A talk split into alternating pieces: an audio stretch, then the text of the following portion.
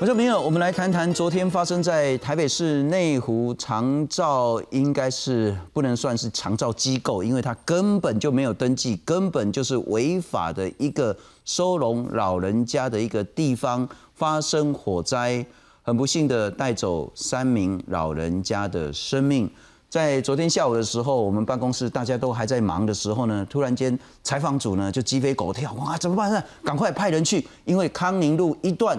失火了啊！为什么沙龙博啊？康宁路一段，阿公公共电视康宁路三段，那不对公隔壁啊？然后这件事情带走了三个老人家的生命，也烧出了长照，不管是合法，特别是那些没有登记、违法、非法的收容老人家的机构的种种的问题。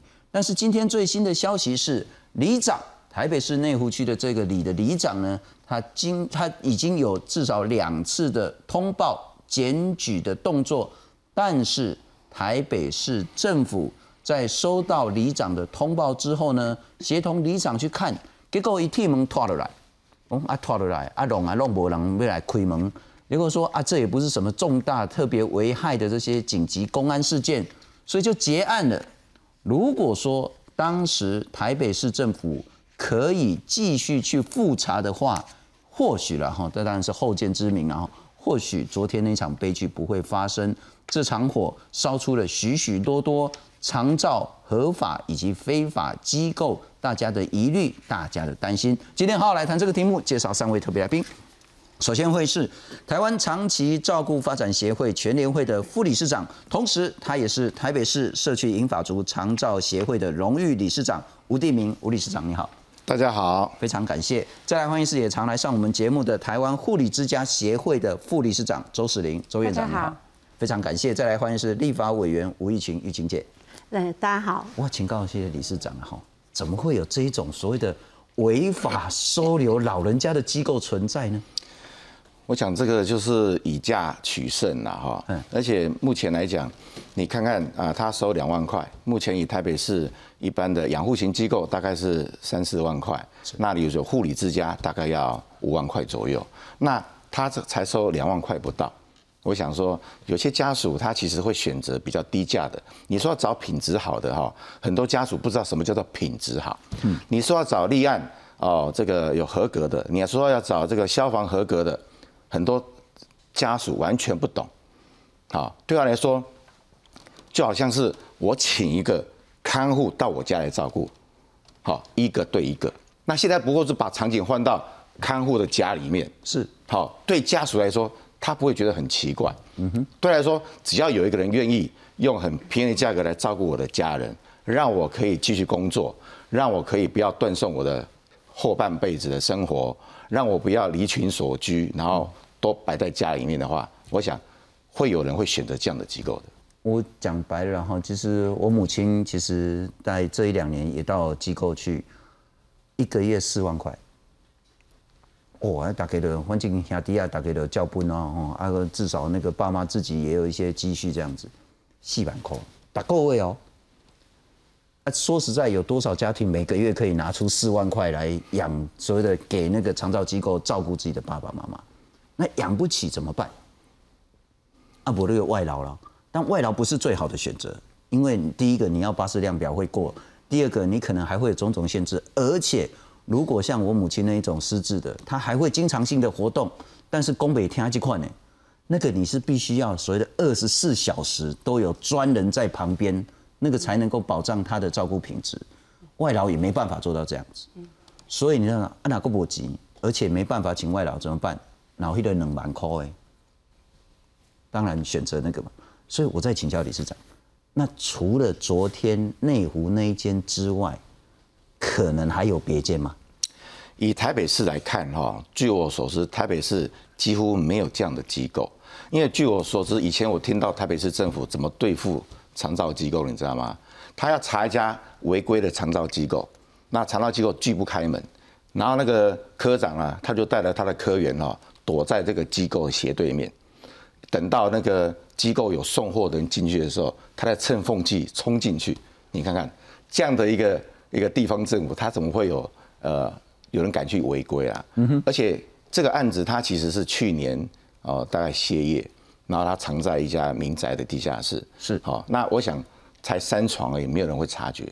好，你说要政府，当然我是觉得这次里长他有反应倒是非常好。嗯但是我要回归到说，呃，要去责怪现在的社会局的呃官员承办啊，是有点有点那个牵强。为什么？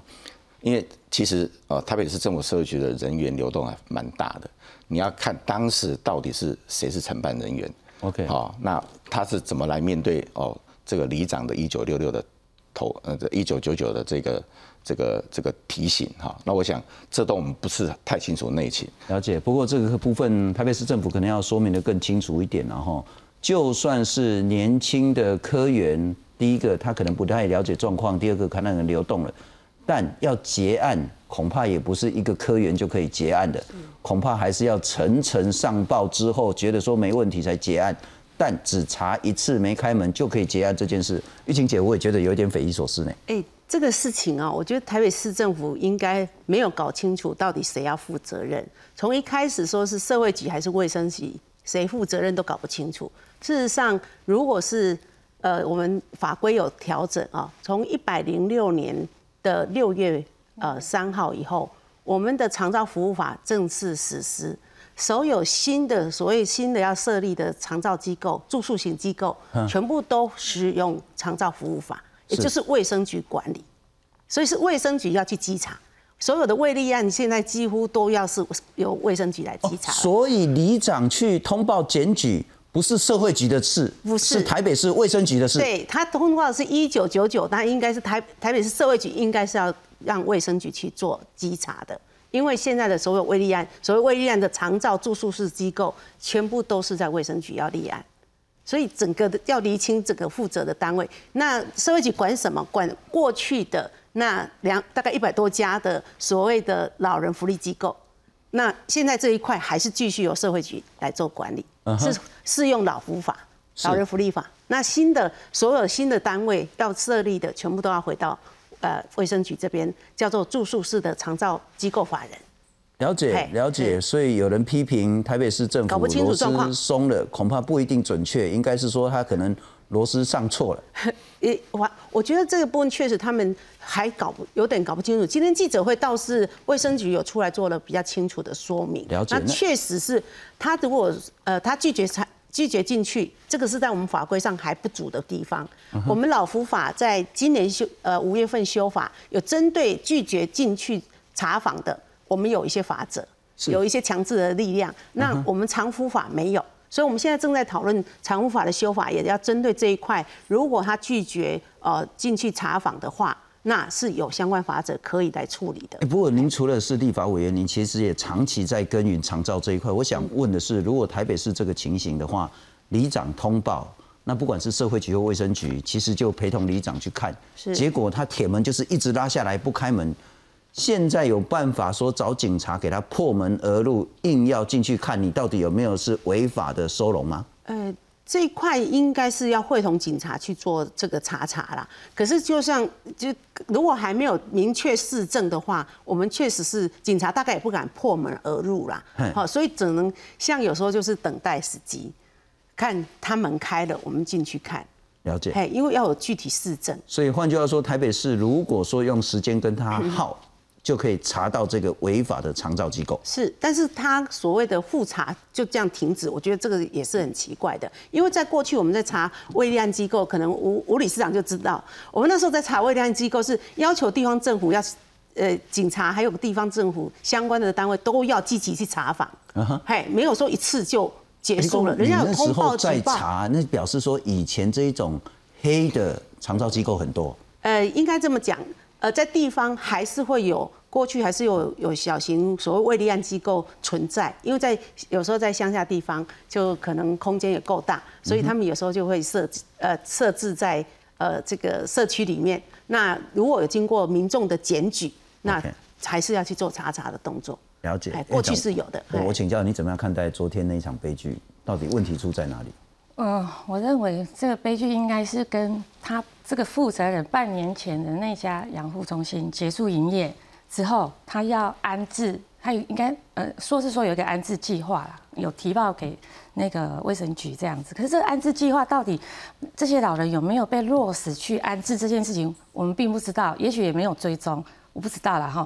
但是有没有可能说他处理这些结束营业之后的这些住民，处理到最后有一些不愿意带回去？那不不愿意带，你看，呃，留下来的我们昨天死亡的这三位老人。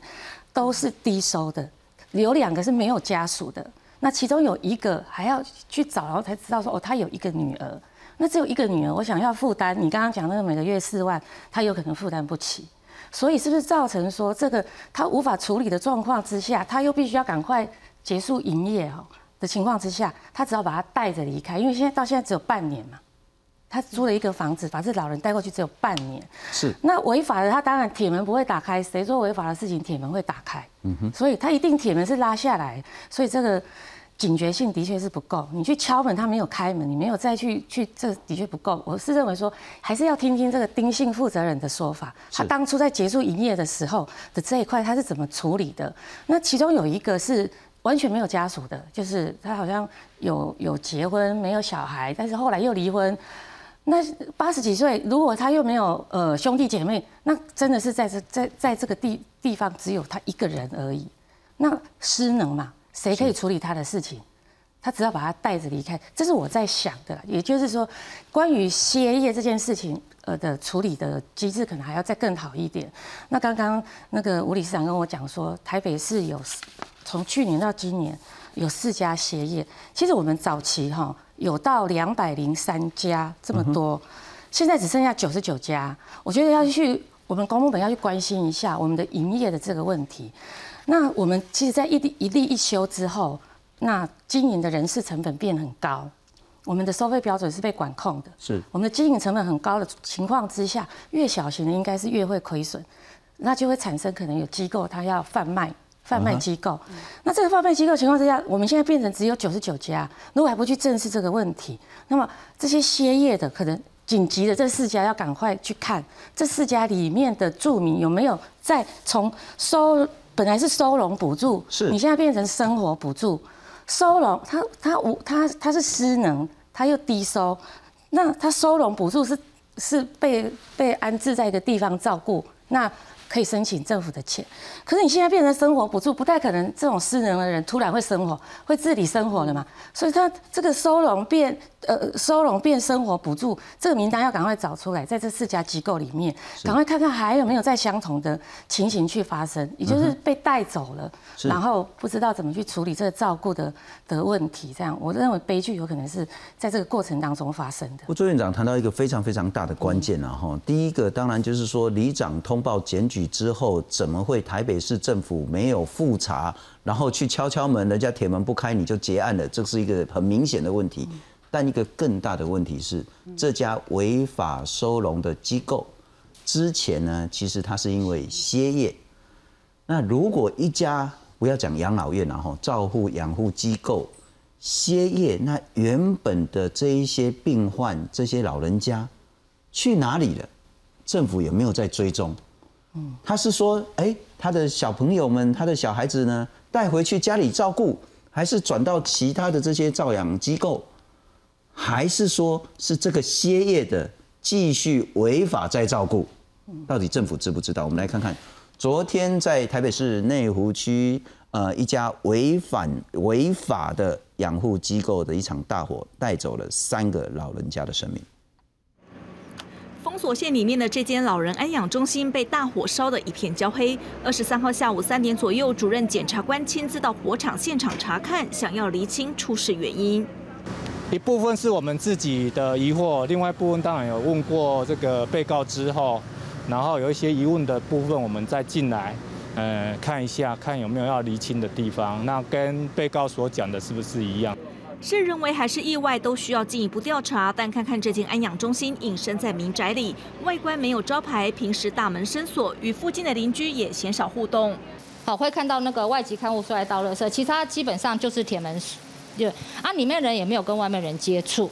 前阵子也有遇到负责人的先生，那你跟他询问他怎么说的？哦，他是跟我说黑喜就是照顾家里的长辈。根据了解，这是一间没有立案的安养中心，负责人原本经营幼成养护中心大约有四年的时间，因故拆伙歇业，在去年七月租下这间房子，将三名长者转到这里安置。其中七十岁的庄姓长者和五十九岁的刘姓长者平时行动不便，卧病在床，火灾当场死亡。还有移动能力的六十九岁陈姓长者，在隔一天也因为伤势过重不治。他们之前每个月支付一到两万元的照护费用，而这把大火不但烧出三条。人命也烧出了无照安养机构漏洞，北市府证实曾接获通报。一百零八年八月到九月间，到今天为止，除了那两次的电话以外，里长也没有再做相关后续的通报。卫生局他通报以后，我们的同仁的确的确在九月十七号有陪同里长去现场。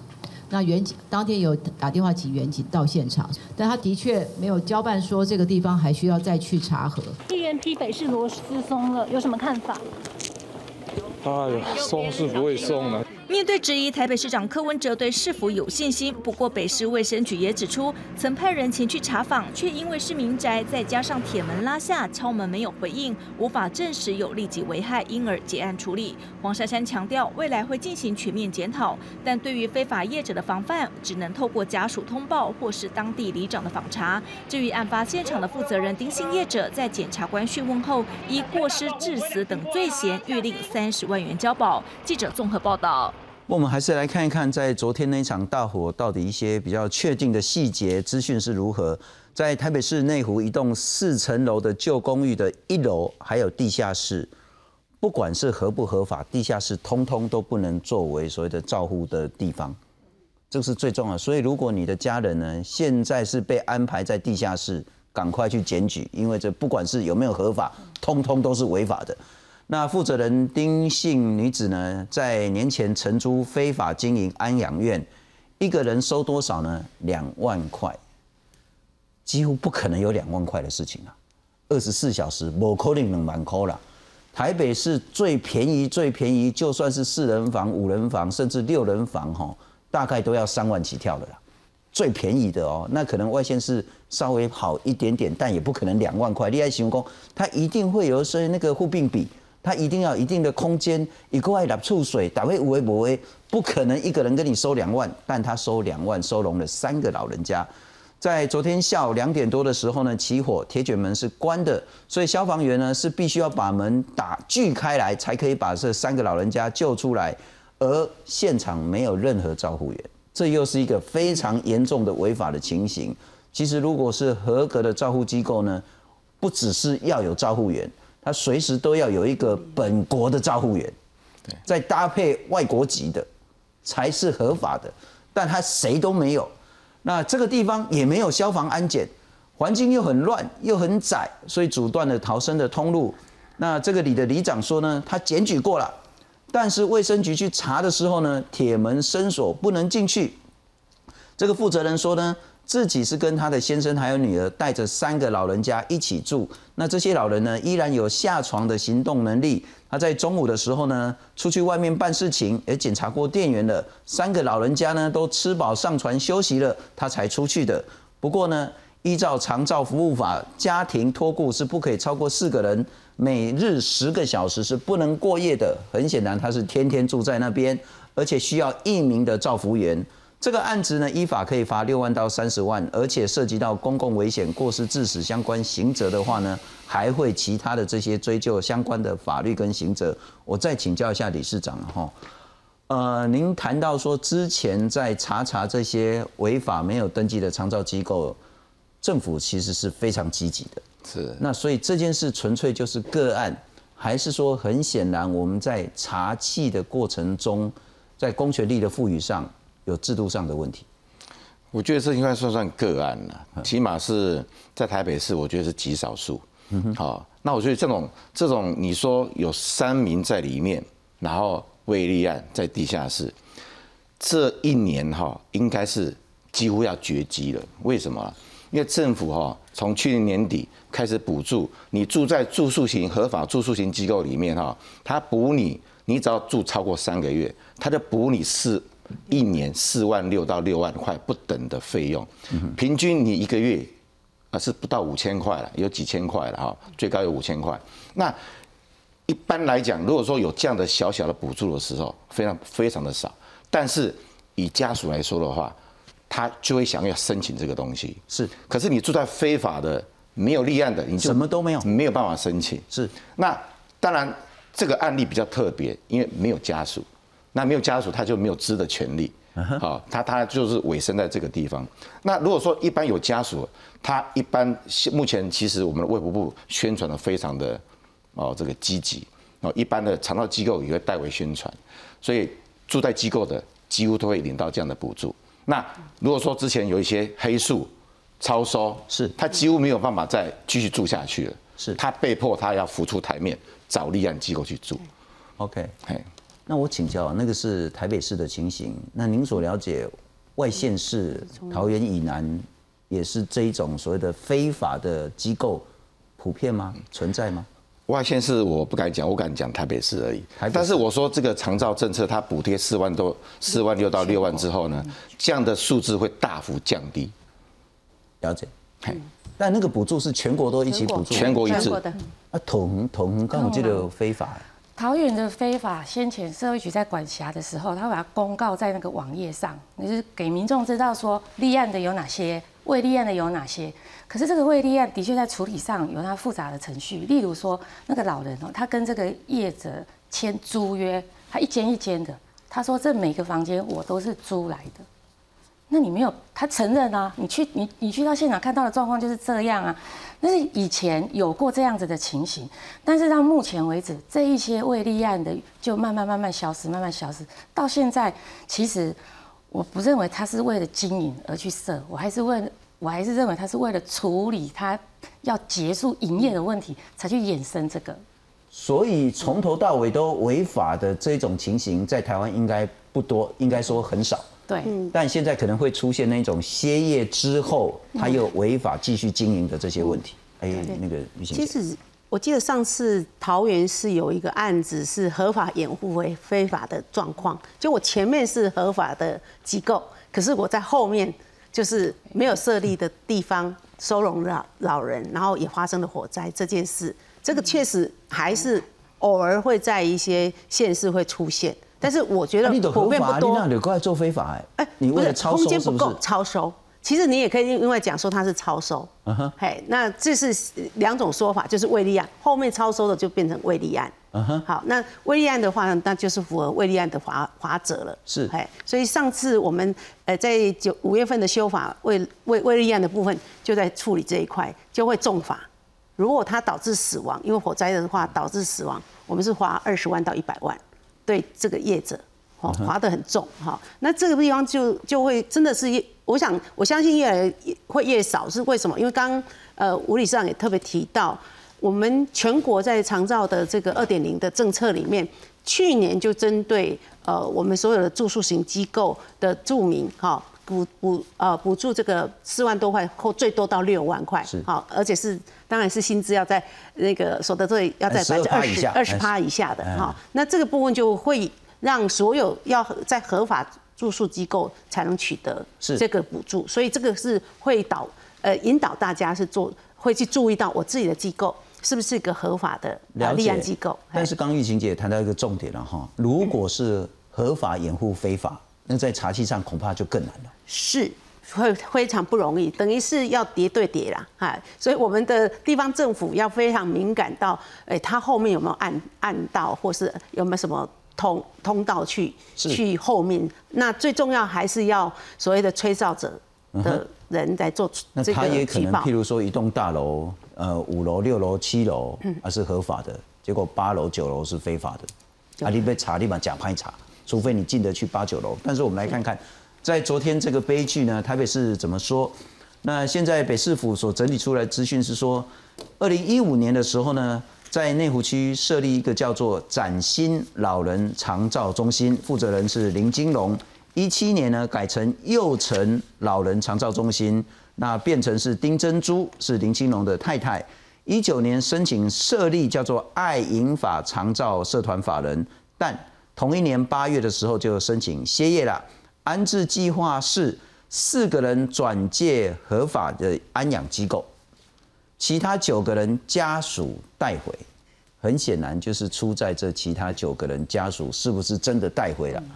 那在去年九月的时候呢，卫生局确实接到里长的检举通报，九月十七号派员查访，可是去查之后呢，发现说啊，这个人卡给嘛民宅，那铁门伸锁，没有人应门。那包括台北市的说法是说，也没有查到什么违法啊，也没有紧急的危害，后续也没有在里长再通报了，所以就结案了。这个我想这件事情可能在明后天之后还会再继续检讨，台北市是不是有重大的疏失。那前往勘查的是约聘雇的人员，会在查为什么没有继续追踪。里长每次经过敲门都没有人出来，也没办法证明有虐待的事情、有扰民的事情，所以就没有继续通报了。台北市政府今天说，只要民众举报，市府就会进行相关的处理。未来要连接社会局、卫生局、民政系统跟里长全面来清查。这个是昨天发生在内湖区的一个悲剧。不过很显然，除了这一场悲剧之外呢，可能很多民众都会遇到一个要如何照顾老人家长辈的这个困扰。要请外劳吗？不是那么容易，不是每一个人符合条件，而且照顾品质也不一定能够保障。要送到安养机构吗？第一个是不是舍得？再来，家人是不是有一样的观念？可能我还是会有人说啊，你然你家不好啦，老爸老母给你几个在多喊，你竟然敢上用而已然后，不过这恐怕这是一个错误的观念了。但很重要的一个就是经济的因素，动辄三万、四万、五万、六万每一个月，真的有多少家庭可以负担？如果负担不起，又不能请外劳的话，是不是很可能就只能送到这种？没有立案的违法机构，我们来看看。消防栓灭火器自动洒水系统一应俱全，加上宽敞通道，一旦碰上火灾意外，能协助卧病在床的长者逃难。立案合格的长照机构对于消防设备不容马虎。台北市内湖一家未立案养护中心火警夺走三名长者性命，更烧出无照安养机构漏洞。而根据法规，要设立长照机构，必须符合消防、安检、无障碍设施等规定。那如果说住民发生问题需要推床的话，它都可以很顺利的透过水平疏散或者垂直疏散来运送。设立长照机构寝室的基本条件包括严格禁止设在地下楼层，平均每人楼地板面积应有七平方公尺以上，床边与临床的距离最少八十公分，床尾跟墙壁间隔至少一公尺。门宽也有规定，必须在八十公分以上，以及可以直接进入寝室，不用经过其他寝室的走廊。严谨的设立门槛，加上台北寸土寸金，人力成本负担大，让台北市私立小型养护机构难以生存。从全盛时期的两百零三家，一路下滑到只剩九十家。那很多都是外溢到其他县市，包括桃园、呃新北、宜兰这样子的一个一个方式。陈建宁指出，台北有半数家庭选择聘请外籍义工照顾长者，一个月收费两万五千元，相较于养护中心三万到七万元，相对便宜。至于为何非法的养护所还能生存，关键在于部分家庭财力吃紧。如果没有聘外劳，那呃。第二个选择一定是要送到机构去，有全天候有人照顾，那不然就要自己离家辞职回家照顾，很需要二十四小时有人看顾的，呃，这种服务形态，其实目前长照二点零并不存在补助，就是没有给补助。卫福部统计，全台护理之家、老人养护中心等住宿机构共有十一万床，平均占床率八成五，看似没有床位不足问题，但陈景宁直言，政府忽视都市床位供不应求，民众多半希望在地在社区安老。虽然政府协助成立日照中心，但治标不治本。如果无法满足二十四小时照护需求，这些幽灵长照机构短期内仍会继续存在。记者黄杰谢启文台北报道。不过题外话，可能要帮公事有话好说做个广告了哈。这当然是公共服务，从今天开始。有话好说，所有的节目呢都提供 podcast 的服务。什么意思呢？不管你在洗香裤啦，你在食饭啦，你在开车，你在坐捷运、坐巴士啦，哈，都可以用 podcast 来听。有话好说，因为真的很多网友说啊，你应该要提供 podcast 的。那总算我们从今天开始全面提供有话好说的内容上 podcast。我们来看看啦吼，呃，你不管是任何的平台，大的平台了哈，譬如讲你啦用迄 Apple 的手机啊，是 iPad 啦哈，迄 Apple 的 podcast。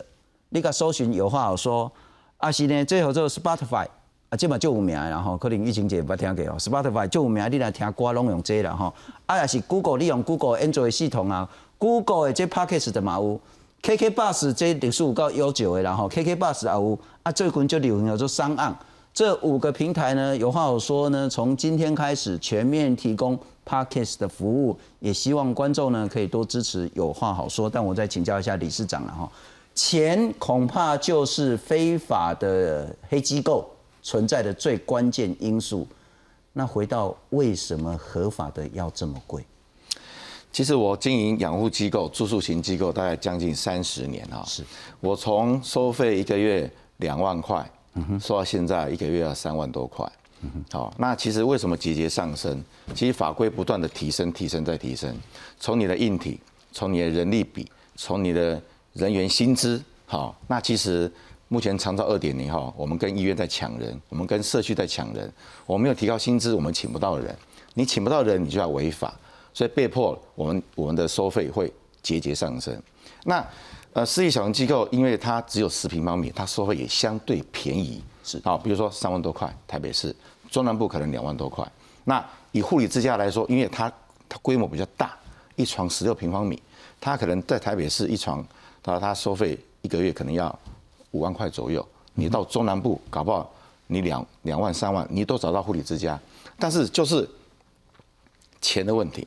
好，那我想说，现在会选择哦，长照机构来说，嗯，经济负担是一个。目前政府二点零补了很多钱在社区机构，比如说呃呃日日照中心好了，你你那个频段你的失能等级七级，一个月补哦核定你三万两千多块的补助，核定八级一个月核定你三万六千多块的补助。那好，住在住宿型机构它是更严重的。好，也就是说我没有办法白天送过去，晚上接回来，更严重的，那他反而到了住宿型机构零补助，零。那以家属来说，他无法去支应这种接送，而且没有办法去哦享受这我一天来服务两个小时这种服务不堪我使用的时候，他被迫要住到住宿型机构，他反而增加很大的经济负担。好，而且住宿型机构它其实提供的人力比照顾的时数，哦，还有照顾的能量是更多的，是它反而是政府给他零补助。好，对于住宿型就是有需这种需求的家庭来说，他一旦越来越严重，重到这种程度要住到住宿型机构的时候，他其实压力是。加倍再加倍，那个就是我们家最典型的啦。其实我之前一直每次说台湾做这个长照，不管是一点零、二点零，真的很好，因为那时候我们家是既得利益者，所以常常会有那一些那个照服员来我们家，然后每天帮我妈妈洗澡啦，带我妈去散步啊，我们算是那个受到这个长照二点零照顾很好的一个所谓的典范。但随着我母亲那个病情越来越严重的时候，你不怕抖啊，你不可能说。再来看一下，然后呢，长期有人那没有人在他的旁边，所以你必须要二十四小时每分每秒都有专人来照顾，所以没办法，你只能到机构去。但我公就歹听啦吼，较好狗的时阵吼，政府补助真济；就歹过的时阵吼，政府都拢无补助啊。我再请教一下那个院长，怎么会是这样？你们自己在经营肠道机构面临到的问题是什么？嗯。像你刚刚讲的啦，哈，那个，呃，比较不好照顾的，一定都把他送到机构里面去，因为你住在社区里面啊，会有邻居啊，那我们自己生活品质也要照顾啊，不可能把所有这种比较不好照顾的集中在一个人的身上，然后叫他二十四小时都去承受。但是在机构不一样啊，他是轮两，不管是轮两班、轮三班，他都有人力来来递补，让你休息这一件事情。虽然我们现在长照二点零里面有喘息。但是喘息，它只是给天呐，给几天，给几天，你一年只有给几天，让他喘息，一定喘不够嘛，所以这样子就很容易衍生，会把他送到机构里面去的。这个我还是有机构的需求啦。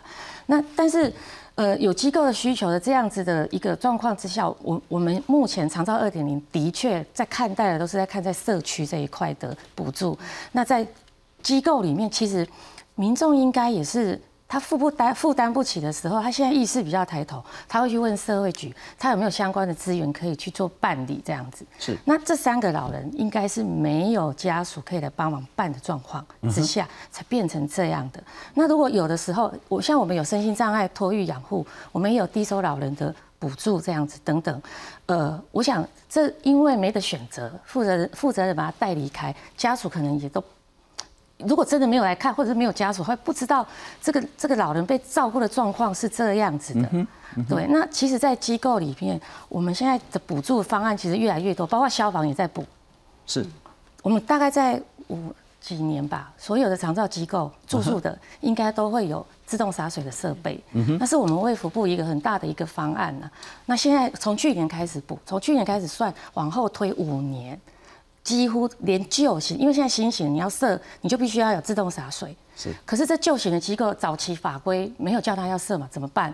这是在去年就有一个补助方案，那现在都在鼓励机构赶快来申请，赶快来申请。在这五年之内，应该大概五年之后吧，你就会看到所有的长照机构几乎都有自动洒水。OK。但是它它它它是因为未立案啊，它不会它不会再列为。被补助的一个范围的机构啊，何况是他违法，他又把铁门拉起来，是，所以这个这个未立案的稽查的问题等等，这个确实是一个很严重的问题啊。是，不过玉琴姐，我还是必须要一直苦口婆心的说，如果家里面有长辈要照顾的人，真的不要因为照顾一个长辈拖垮了自己，拖垮了你的整个家庭，甚至你的兄弟姐妹好几个家庭通通拖垮。至少，如果在初期、中期的阶段，长照二点零说实在是很好用的，包括你家里的无障碍设备都有补助，包括说每天的这一种所谓的来居家的这些照顾的这些所谓的那个呃方案，也包括说其他的不管是洗澡啦、陪伴啦、附件啦，通通都有。那这部分呢，哎，长照一点位是归还了。一九六六，一九六六，然后拜托卡点回去一九六六，那这个其实长照二点零还是很好，但我们其实一直遇到一个问题，最严重的那一块，真的长照二点零是不够用的。当你送到机构去的时候，像我妈，我印象中好像本来然后用长照二点零一个月可以，我们实际上被拿到的补助换算成金钱大概是好几千块以上，但送到机构之后呢，零。嗯，啊，这感觉怪怪的呢。这个部分啊，长照二点零，呃，从开始在推动的过程中，当然是以居家式跟社区式的服务的布点跟整个服务的建构为主轴。那对于机构的部分，呃，当时在优先顺序上面是排在比较后面一点。那这段时间其实不只是这段期间，从去年在大选之前就一直在检讨。应该对住宿型机构要有所补助，那怎么样补助？应该是要纳入在这个下个阶段要讨论的。所以在去年才会有呃补助机构一年六万块啊，最多六万块的这个这个设计啊。但今年像我们最近呃我在七八月开呃长照二点零的检讨公听会，与会的朋友们还是在呼吁住宿式的机构的补助。应该要纳入长照二点零的补助的一个计划里面，也就是说，这提成应该要拉出来。就是说，我们现在虽然一年说有呃大概四百亿左右，那总统也喊出说，这大概一年会编到呃，包括公务预算加上来，可能五六百亿左右。那怎么样让这些钱是可以呃从居家式、社区式的服务之外，好还有扩展这个？机构式的服务，因为机构式服务，我待会会特别再提提一下，它真的是严重不足，是缺缺的床位也还蛮多的哦，大概我估算大概有六床左右哦。那这个床位的补补助新盖，或是呃在一些偏远地区或是没有肠道机构的地方要补助它盖，这个也是政府正在建新建的一个政策。但是对于已经入住到机构里面的家属家庭，其实应该还是要。把他的提成列出来，就说怎么补助，补助多少来支持家庭一起照顾老人。我想这部分到现在没有这个具体提成，还没有。我那天开公听会，呃，还是没有非常明确的答案啊，因为这个涉及到财务整个的一个盘点。是啊，对，要要付出多少钱？以目前低收入户来讲，统一在各县市大概是最少两万一。好，低收入户，那以台北市要两万五，他们比较高哈，是钱比较多，所以补可以补到两万五，所以就要来估算，如果用两万一，哈，那我们大概如果每一个家庭又要看他的经济所得来做补助，那可能要估算说这样的补助下去大概要花多少钱？我们的现在的财务所谓长照发展基金的呃四百亿、五百亿。六百亿到底够不够？这个也是一个要整体财务考量的一个部分。但是我们还是呼吁他要把这提成，呃，要赶快列入一个正式的一个呃这个财务规划里面。是一个很简单逻辑。昨天那一场悲剧，大家其实看得很清楚，为什么要把自己的家人送去非法的长照机构？只有一个原因，秀。嗯，我负担没起。是为什么不去合法的机构，让自己的长辈得到更好的照顾呢？负担为起，就只有这个原因。因此，如果政府要去做更大的制度的改善，就是让长照机构的收费，让更多人可以负担得起，这个避免的这些问题。但我们来看看，除了刚刚那个所谓的长照二点零的资源分配之外呢，这个部分恐怕是大家呢，其实也不只是长照机构了哈，只要是医院、火灾，那都是极大的灾难。你要想，大家拢袂惊袂走诶。刚才讲我讲丁咧诶，丁丁咧摆，温布啊，以迄个长照机构啊，他们就有一个那个所谓的七月普渡，然后全部带去拜拜，然后呢又有一些，我觉得那很棒啊，就是一个那个八十几岁的老人家，哦，那形态寡好诶，他跳舞给这一群呢行动不便的老人家看，老老自娱啦，就就勾住耶。但你知道吗？我妈妈呢，她要下电梯呢，等了二十几分钟。而不是全部的那个住在那个安养院的人都去看哦，就是那个比较健康的，还有那个家属愿意陪出去的，他才会让他出去看活动啊。光等那个电梯等了二十分钟，伊跟他一支电梯，啊电梯跟他会使坐一台轮椅，啊就这人要去看，所以大家咧排队，啊上上下下，啊够人咧上边东上上上，啊我要想说啊，万一火灾你是怎么疏散？我我就是。万一在安养院一个合格的安养院火灾，我们真的有办法做好不管是水平或是垂直疏散吗？当然，在医院也常常说发生大火之后极大的灾难，我们很快来整理一下了哈。安养机构意外几乎每年都有。二零一二年的时候，台南新营北门分院呢死了十三个，他收了六十九个。那呃，现在原因是说因为人为纵火，不过他护理人员不足，也没有洒水系统。十三个老人家死掉。一六年新北新店的热火长照中心死了七个，电线走火，现场照护人力也不够。一七年龙潭的长照中心死了四个，最主要违法超收，那也没有紧急照明，也没有真烟探测器，然后呢还用蜡烛。再来呢，一七年屏东南门死了四个，他收了一百五十个人，照顾人力只有八名，人力是严重的不足。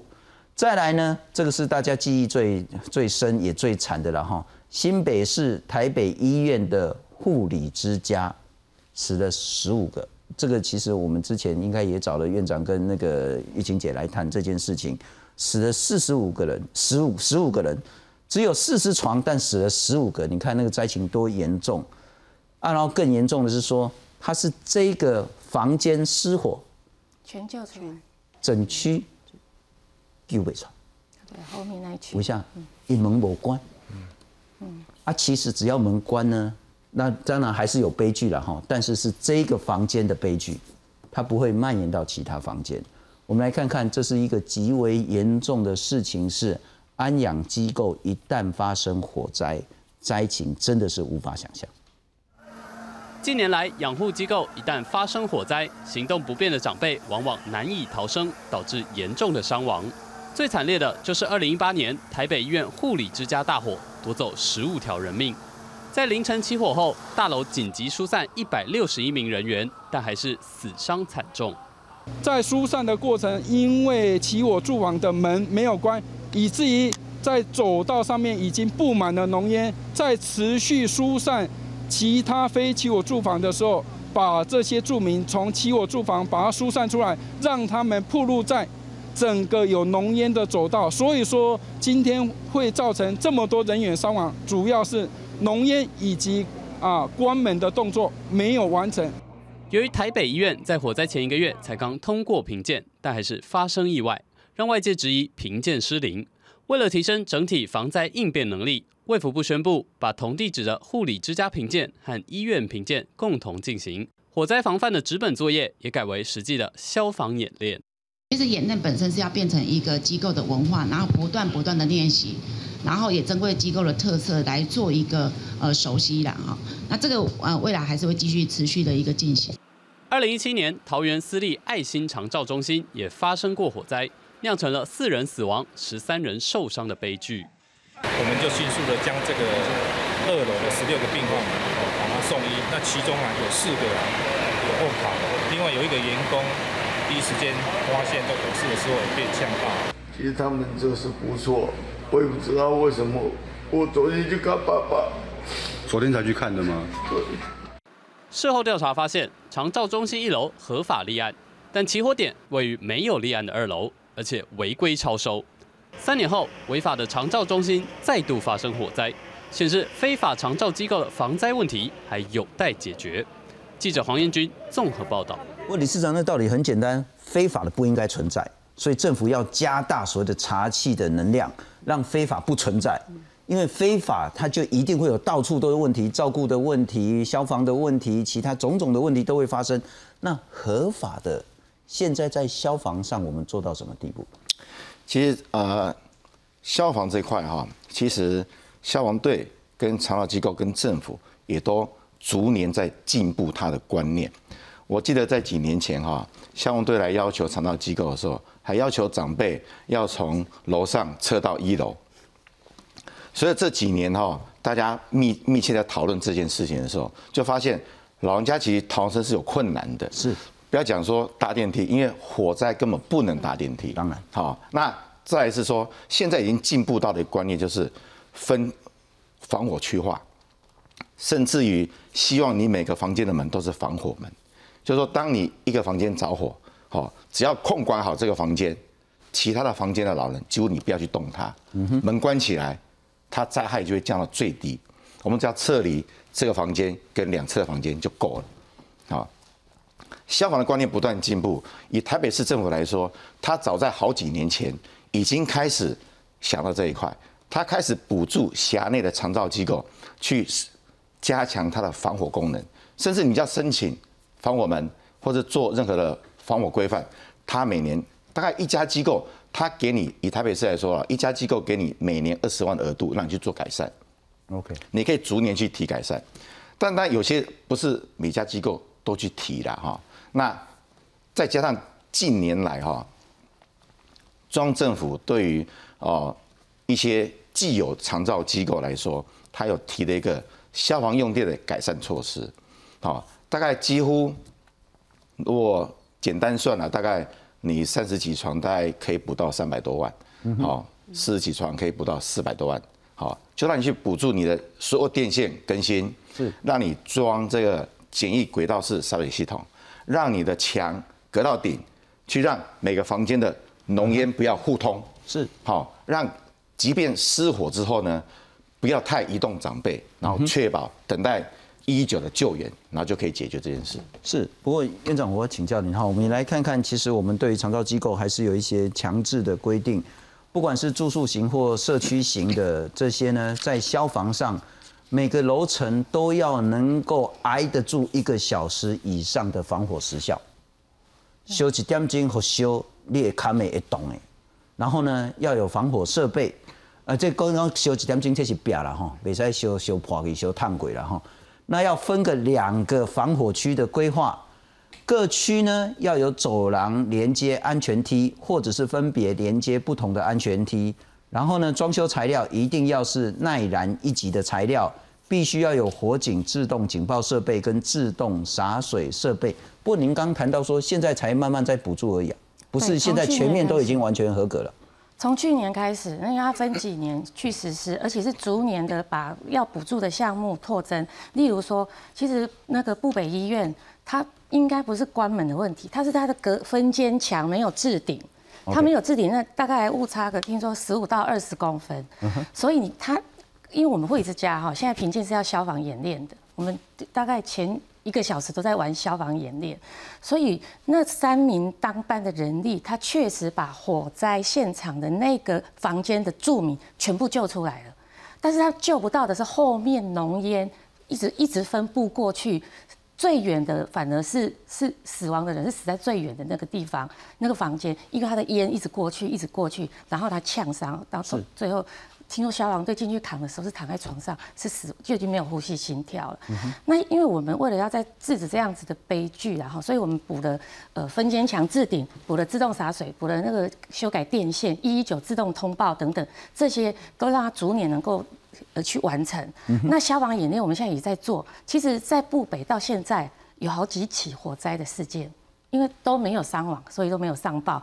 可是都是护理人员，因为透过消防演练，他非常非常知道如何去救人，如何去灭火，所以都没有伤亡。但是你盯不到的是这个未立案的机构，所以他可能所有设施都没有，他消防演练也不会。是。那在未来，其实我我是对立案的机构很有信心啊。了解，所以全台湾也不是只有台北跟桃园，全台湾都是强制对于这些养护机构强强制消防演练。对。玉琴姐，你的看法？这个部分，呃，不能已经立案的机构，基本上当时立案都已经符合当时的消防监管的要求。是。但是每次事件发生，就会看到我们长辈、私人长辈的这个避难的能力非常的弱，所以。就会一直不断的检讨消防的要求，所以刚刚提到说隔间要隔到顶，那就是因为浓烟的问题。然后再来是我们的避难不再做做垂直的避难了，因为老人根本移不动，所以是水平的避难。所以那个防火区划要出来，让他可以从一个危险的一个区域是呃火火火灾的地方，可以移到一个安全的地方避难。所以这个是叫水平的移动。所以这些设施跟观念都不断的在呃奖励或是鼓励这些机构重新检视跟。呃，提高这个设备，跟各县市的这一种要求的强度有关。也就讲，你讲讲台北市要求较强诶，啊，这个大家的消防安全就比较全面性的，这是全国性，而且是用奖励的措施。因为小型机构是不能接受政府补助，但是因为消防的问题，其实是全面性的鼓励所有小型机构来改善这些设施。嗯所以这个是全国统一下去的。是我们来看看，其实台湾其实之前发生一些事情，那也因为这些事情改善了一些我们在制度上。上的一些要求，养护机构、长照的这些机构呢，其实是一直在做一些改进。那不过还是会有一些问题，我们来看看民众如何看待长照的这些机构。你摸的时阵哈，这一支骨头有无？骨头咱要做骨头下面，哈，啊你为这行落去，是毋是这塌掉的呀？你摸。阿公阿妈认真学习按摩，教室里坐得满满的。如果不想上课，可以健身，运动器材比照坊间健身房模式。他不是只有光是在这边接受呃吃饭、身体照顾等等，他在他的一个平常的生活里面，他还有很丰富的各种的娱乐活动。多元的活动设计，老人家住在这边，像在念大学。安养中心就在三支海边，每间房间都经过特别设计，符合老人家需求。不过，这样的安养院，即使有钱也不一定能住进去，因为排队的人实在太多。高龄化社会来临。安养机构的需求大增，但市面上安养机构的服务品质却是参差不齐。去年有家属到屏东一处安养院探访外婆，却发现她全身多处淤伤，怀疑遭到虐待。不过安养院解释是药物造成的，就是捏她的骨头，然后扭转再拉起来，就是有点，我觉得有点是侮辱了。而台中这家养护中心不但被检举超收，并且被撤照，还违法营业。最后是社会局强制带走月明，才结束这场风波。随着观念的改变，将长者送到安养机构，逐渐不会被视为不孝。只是近年来安养机构超收、人力不足等争议频传，政府必须加强稽查，才能保障机构的照护品质，给长者一个安心的居住环境。记者综合报道。不过玉清姐，当然我们一直要推动所谓的在宅老化，能够在自己的这社区、自己家里面啊安老，当然是最好。但其实天不从人愿嘛，哈，因为到时候一定是状况很多。可是还是有蛮普遍的一个说啊，上养老院、安养机构了哈，刚后真的可以得到好的照顾吗？啊，是不是电视上讲虐待的这些问题啦？那甚至所谓的那个不孝、被遗弃的这些问题？你怎么样看待这些？其实我想观念是应该要做一些调整啦，哈，就是住宿型机构其实是提供真的是很比较重度的长辈，还有家庭在照顾能力上，或是因为要工作，所以产生的问题，所以他就应该是要有一个最后可以送到那边有专业的照顾。其实我必须强调，机构式照顾是一个专业的照顾，哦，绝对不是说哦，就是把老人丢到那里就。